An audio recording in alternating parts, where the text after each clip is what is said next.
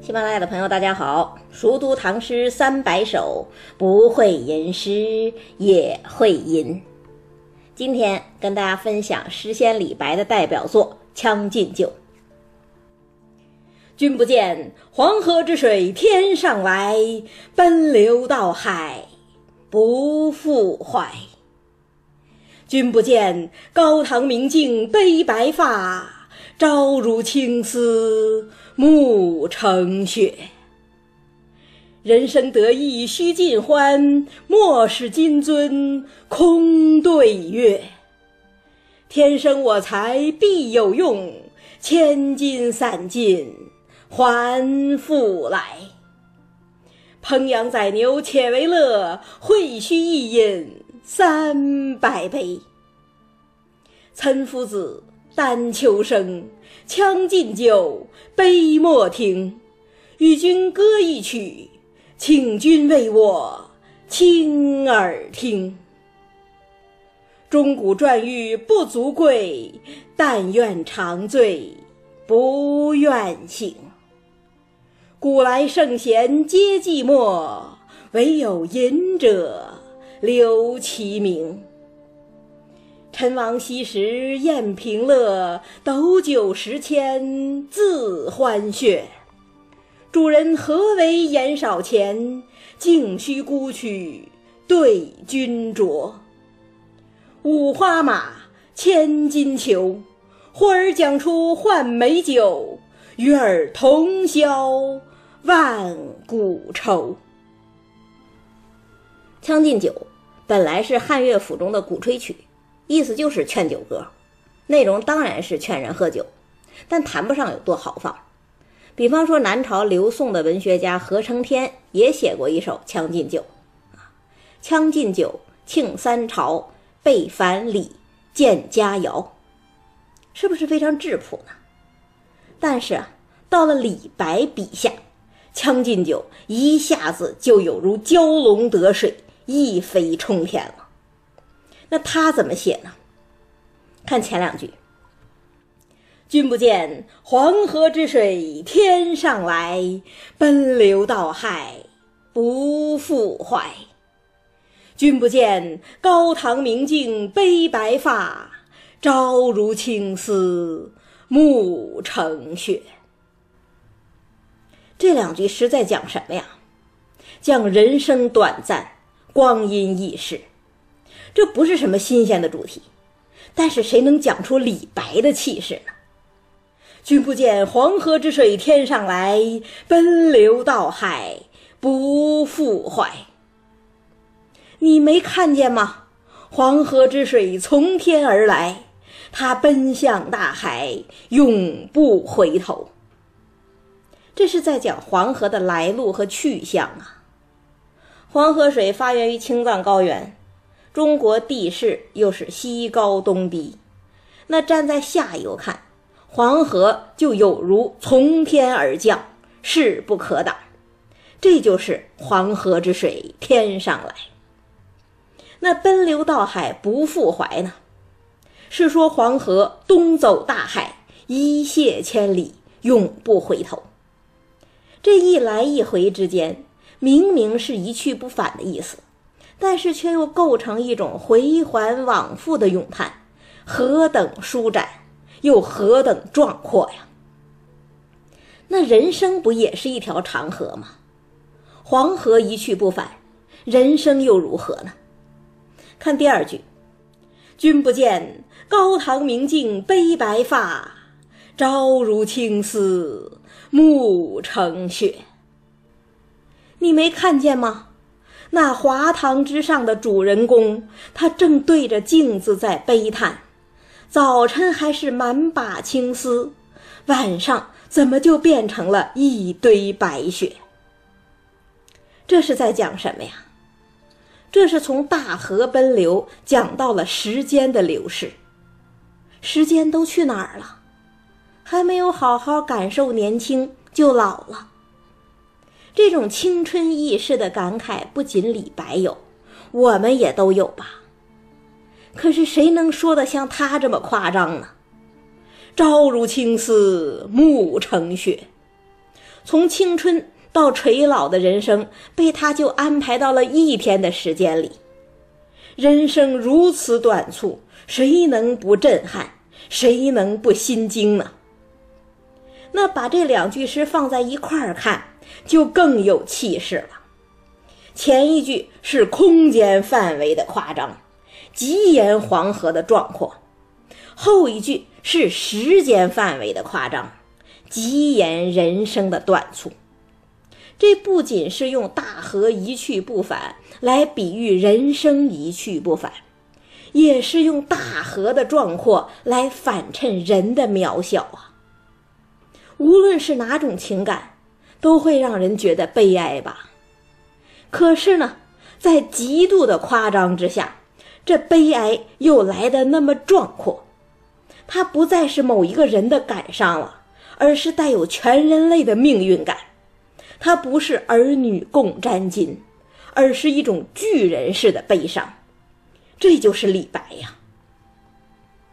那生命如此短暂，怎么办呢？看看李白的解决方式吧。人生得意须尽欢，莫使金樽空对月。既然人生短促，那就及时行乐吧，一定。不要让金樽空对着明月呀！这一句诗可是李白的经典表达。他不是还说过“人生达命岂暇愁，且饮美酒登高楼”吗？所谓得意，其实和达命差不多。李白真的得意吗？要知道，这首《将进酒》可是李白晚年的作品，他已经经历过大半个人生了。当年玉手调羹、龙筋试兔的时候，他是得意过，可是旋即又陷入深深的失望之中了。皇帝需要的只是一个会写诗的弄臣，可是呢，他偏要当帝王师，偏要为君谈笑尽胡沙，所以最后只落得一个赐金还山的命运。这真的是得意吗？他并不真的得意。但是李白不是怨妇，他不会躲在角落里抹眼泪，也不会拉着别人倾诉，他会把失意过得和得意一样，他会把激愤化作豪迈，这就是人生得意须尽欢，莫使金樽空对月。莫是否定，空还是否定。我们之前讲金缕衣的时候说过，双重否定意味着格外强烈的肯定。所谓“莫使金樽空对月”，就犹如“莫待无花空折枝”，充满着怂恿，充满着号召。那人生得意须尽欢，这是一种生命的挥霍。可是“莫使金樽空对月”，又必然意味着金钱的挥霍呀。怎么解决金钱这个问题呢？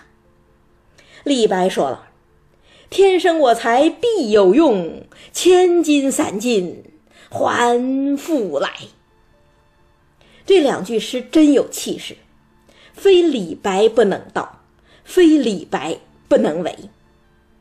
当年李白游维扬，不出一年散金三十万，这不是一般的潇洒呀！自古以来。大家都喜欢说“物物而不物于物”，就是说意识金钱，但是不被金钱意识。可事实上，又有几个人能做得到呢？但是李白真能做得到，因为他有这份自信呐。所谓“千金散尽还复来”，是建立在“天生我材必有用”的信念基础之上的。只要我的天才还在。要想挣钱，还不是举手之劳。既然如此，今天的挥霍又有什么可顾虑的呢？这真是一种足以让人啧舌的豪情。可是啊，我们今天说这句诗好，又不仅仅是因为它代表了李白的豪情，更因为它也代表了我们这些凡夫俗子都会有的一种精神向往。今天很多人都不知道《将进酒》，但是也会自然而然地说出“天生我材必有用”，用这句话来激励自己，也激励别人。因为这句话太有震撼力了。作为万物之灵，作为天地之间大写的人，我们都需要承认自己存在的意义，都渴望实现自己的价值。所以，天生我材必有用，才可以从一首具体的诗中抽离出来，表达一种抽象的情感，千百年来引起无数人的深深共鸣。这就是这句诗的伟大之处。不过呢，当年李白可能并没有想那么多，他只是凭着一股骨子里的豪情，想要一场不管不顾的盛宴。烹羊宰牛且为乐，会须一饮三百杯。大家看，人和人是多么不一样啊！孟浩然的宴会。是故人具鸡黍，邀我至田家。白居易的宴会是绿蚁新醅酒，红泥小火炉。他们都满足于寻常的小日子，愿意享受属于普通人那种温暖而不张扬的快乐。但是李白不一样啊，李白是人，但又不是凡人，他是谪仙人。他要铺张的排场，他要贵族的气派，他不要山摇野树，他要烹羊宰牛，他不要能饮一杯无，他要会须一饮三百杯。那酒宴到了这里，已经从开始的悲感转为热闹，甚至转为狂放了。于是呢，李白也就发出狂歌：“岑夫子。”丹丘生，将进酒，杯莫停。与君歌一曲，请君为我倾耳听。岑夫子是岑勋呐，丹丘生是袁丹丘，他们不是什么了不起的人，却也一定不是俗人，因为李白都愿意跟他们喝酒，而且跟他们喝酒的时候还能写出那么多好诗。你看李白说。岑夫子啊，丹丘生，请喝酒吧，杯莫停。我给你们唱首歌，请你们侧着耳朵仔细听。大家想想，这几句诗多神奇呀！神奇在哪儿啊？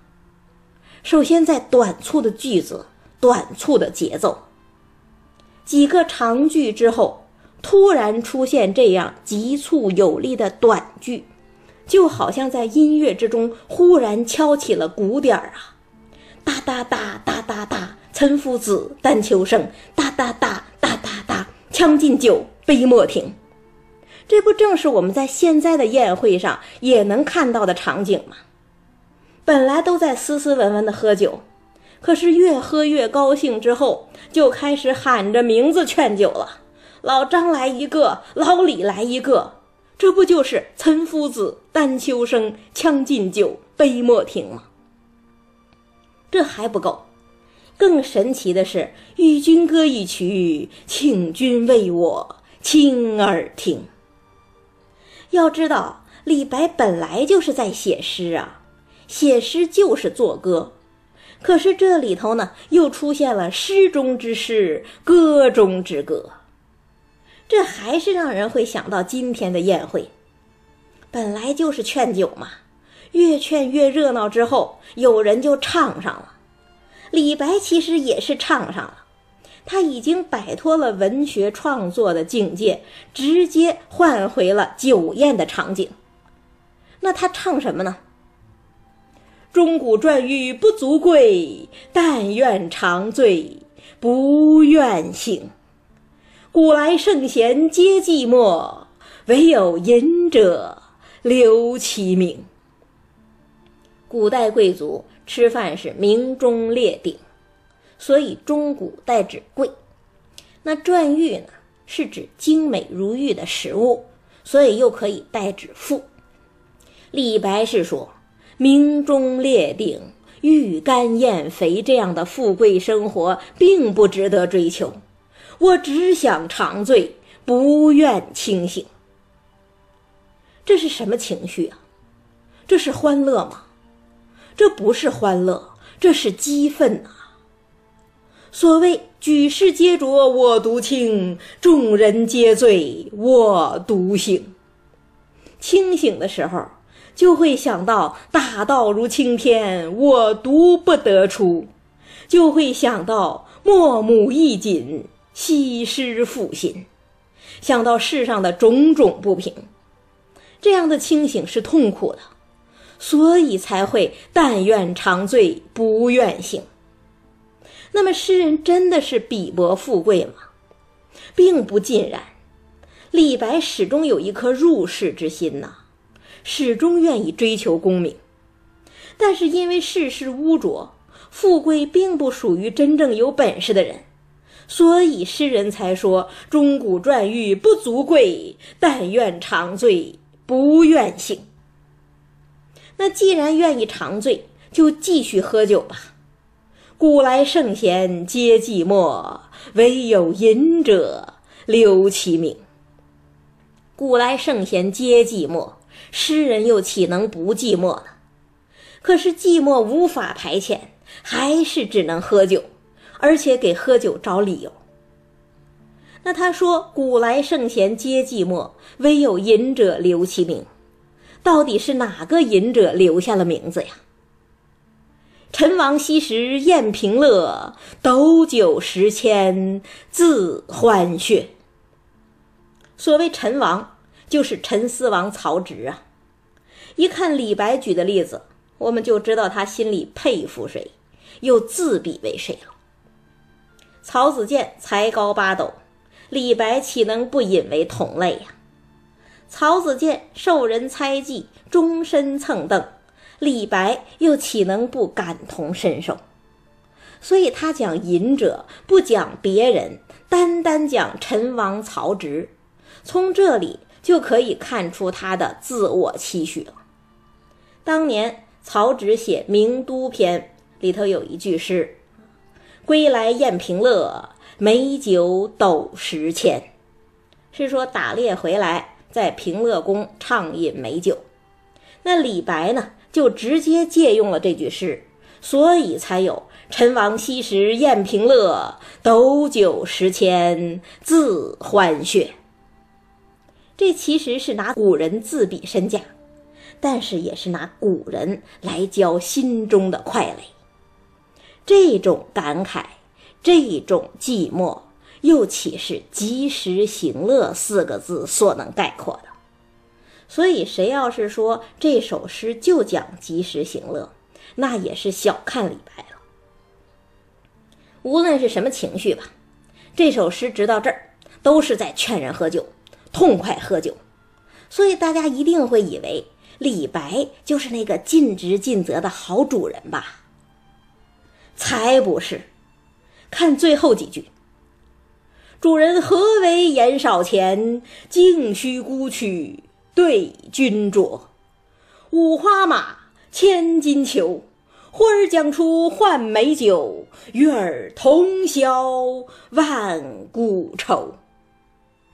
原来李白并不是主人，而是客人呐。可是他真豪迈，豪迈到直接反客为主了。事实上，他比主人还主人，他是直接指挥起主人来了。五花马，千金裘，呼儿将出换美酒。喝得这么痛快，你怎么能说钱不够了呢？你把你那名贵的五花马，把你那珍贵的千金裘都拿出来，让你的小童拿去换酒喝吧。这是何等快人快语，不拘小节呀！说到这儿啊，真要感慨一下李白的气概。他才是天生的皇帝啊！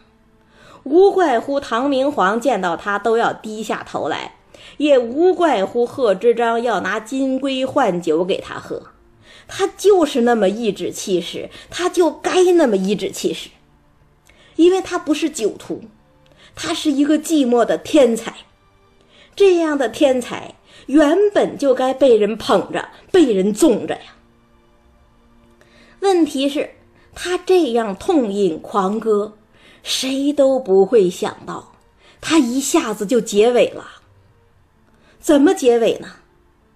月儿通宵万古愁。一下子，开头那萦回不去的悲哀又回来了。人生是那么短暂，世事是那么污浊，我们只能是喝酒再喝酒，一醉解千愁了。可是，什么酒才能解这万古之愁呢？什么酒也解不了。所以诗到这儿也就戛然而止了，甚至让你要打一个激灵。回过神来，才意识到这首诗真如江河奔腾，一泻千里，却又如五色花开，参差错落，起得惊心动魄，收得鬼斧神工。再读一遍。君不见黄河之水天上来，奔流到海不复回。君不见高堂明镜悲白发，朝如青丝暮成雪。人生得意须尽欢，莫使金樽空对月。天生我材必有用，千金散尽。还复来，烹羊宰牛且为乐，会须一饮三百杯。岑夫子，丹丘生，将进酒，杯莫停。与君歌一曲，请君为我倾耳听。钟鼓馔玉不足贵，但愿长醉不愿醒。古来圣贤皆寂寞，惟有饮者留其名。陈王昔时宴平乐，斗酒十千恣欢谑。主人何为言少钱？径须沽取对君酌。五花马，千金裘，呼儿将出换美酒。与尔同销万古愁。唐朝不止诗仙李白写《将进酒》，诗鬼李贺也写过《将进酒》。对照着读，才知道什么叫仙，什么叫鬼。所以下一期跟大家分享李贺的《将进酒》。